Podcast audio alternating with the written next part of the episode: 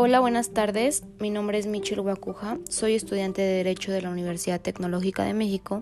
En esta ocasión, el licenciado Ricardo Moreno, que imparte la materia de régimen jurídico de la energía y la eficiencia energética, nos dejó exponer lo siguiente. De los siguientes artículos constitucionales les hablaré los que engloban la reforma energética.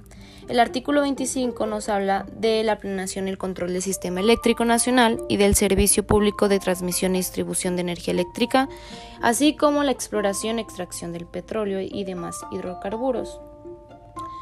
Asimismo, el artículo 27 nos habla de las expropiaciones que nos dice que solo podrán hacerse por causa de utilidad pública y mediante indemnización.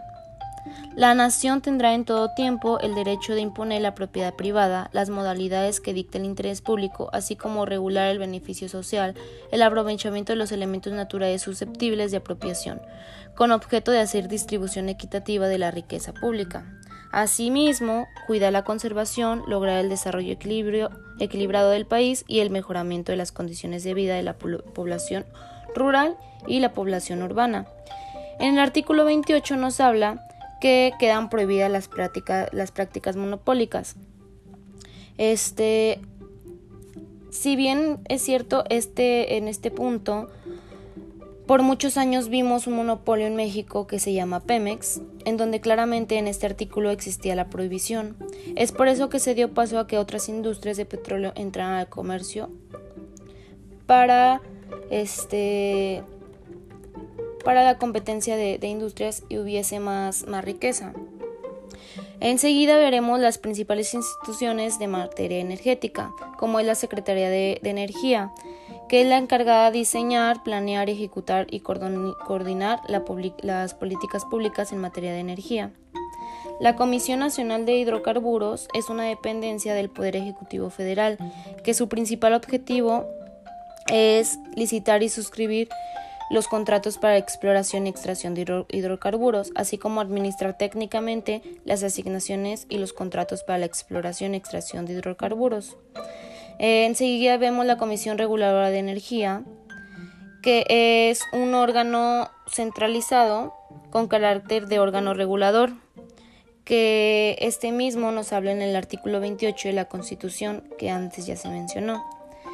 Eh, enseguida vemos el Centro Nacional de Control de Gas y Agencia de Seguridad, Energía y Ambiente, que es un nuevo órgano administrativo desconcentrado que regula y supervisa eh, eh, la seguridad industrial operativa y la protección del ambiente respecto a las actividades del sector de hidrocarburos. Bien, enseguida hablaré de qué es el gas shale y cómo se extrae en impactos. El gas shale es un tipo de no convencional de gas natural que se encuentra ubicado entre las rocas este, de grano fino que hay presentes bajo la corteza terrestre y se extrae de zonas de gran profundidad. Aunque es un hidrocarburo gaseoso no convencional, posee las mismas cualidades que es el gas natural y sus aplicaciones en mercados son exactamente iguales. Este gas se extrae por una novedosa técnica que consiste en agrietar las rocas hidráulicamente es un proceso en el que se perforan numerosos pozos en el terreno de explotar y se inyectan a través de ellos agua, arena y sustancias especiales de gran viscosidad para provocar la formación de fracturas en las rocas y aumentar así su permeabilidad. La presión con la que se introducen estos materiales suelen provocar rupturas en los planos rocosos de hasta 500 metros y son necesarias inyectar más de 9.000 metros cúbicos de estas sustancias en cada pozo abierto.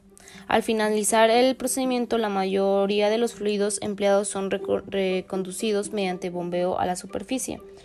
Uno de sus impactos en la explotación del gas de exquisitos se ha convertido en la alternativa perfecta a casi inexistentes yacimientos convencionales que quedan en Estados Unidos y han provocado la subida de reservas del gas hasta un 40% en tan solo cuatro años.